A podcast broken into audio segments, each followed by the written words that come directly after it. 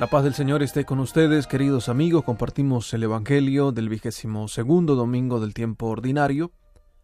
Pedimos al Espíritu Santo que nos ilumine con su gracia para comprender, entender y vivir la palabra de Jesús, que en el Evangelio de San Mateo capítulo 16, versículos 21 al 27 nos invita a renunciar a sí mismo, tomar la cruz y seguirle.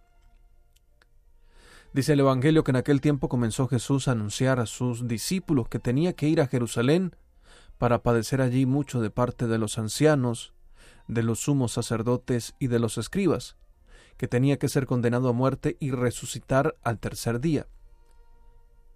Pedro se lo llevó aparte y trató de disuadirlo diciéndole, No lo permita Dios, Señor, eso no te puede suceder a ti.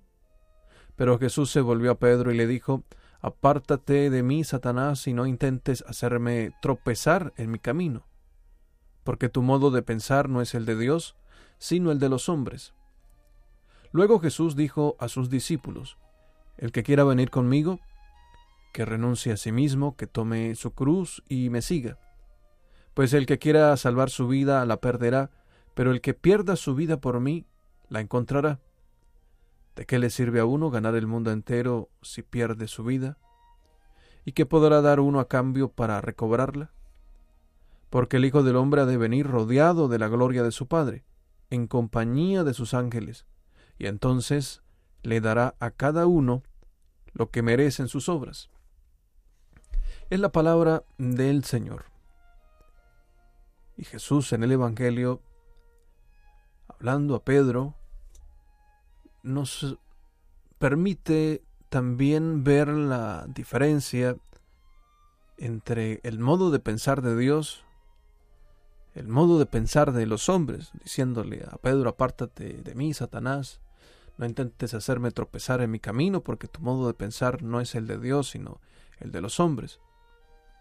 Seguramente la intención de Pedro era evitar el sufrimiento de Jesús, aquella entrega, porque en el pensamiento humano no logramos entender en algún momento ese modo de Dios entregarse hasta el último momento, entregar todo por el otro, dar la vida, el sacrificio de Jesús en la cruz.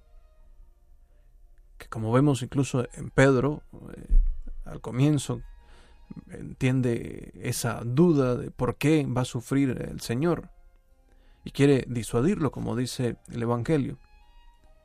Y la respuesta de Jesús es una invitación a seguirlo radicalmente. Pedro al final aceptó aquella invitación. Pedro aceptó la invitación de Jesús de tomar la cruz. Y hoy también nos invita a nosotros a renunciar a nosotros mismos, a tomar la cruz y seguirle. Claro que tenemos también aquella tentación de querer disuadir eh, los momentos difíciles de nuestra vida, aquellos momentos eh, en los que pareciera que no tenemos la capacidad de soportar eh, el momento, la situación, por alguna enfermedad, un problema. Pero desde el pensamiento de Dios, nosotros obtenemos la gracia de obtener la vida eterna de obtener la verdadera vida. El que quiera salvar su vida la perderá, pero el que pierda su vida por mí la encontrará.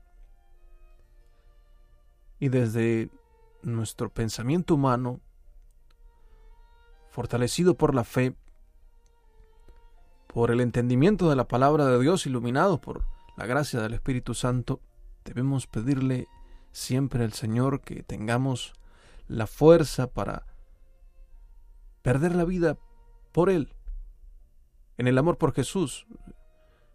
Perder la vida por Él, el ejemplo lo encontramos en la cruz, eh, del sacrificio, de entregarse por los demás, de hacer un sacrificio por la otra persona, de vivir un sacrificio tal vez también en nuestra vida ofreciéndolo a Jesús, ofreciéndolo al Señor para obtener una verdadera vida.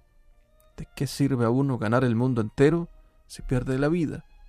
¿A qué vida se refiere a la vida de la gracia, a la vida de la misericordia, a la vida del cielo.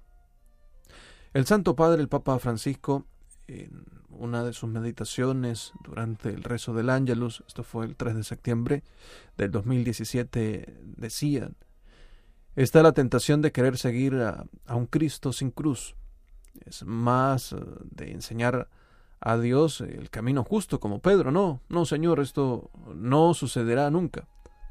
Pero Jesús nos recuerda que su vía es la vía del amor y no existe el verdadero amor sin sacrificio de sí mismo. Estamos llamados a no dejarnos absorber por la visión de este mundo, sino a ser cada vez más conscientes de la necesidad y de la fatiga para nosotros cristianos de caminar siempre a contracorriente y cuesta arriba.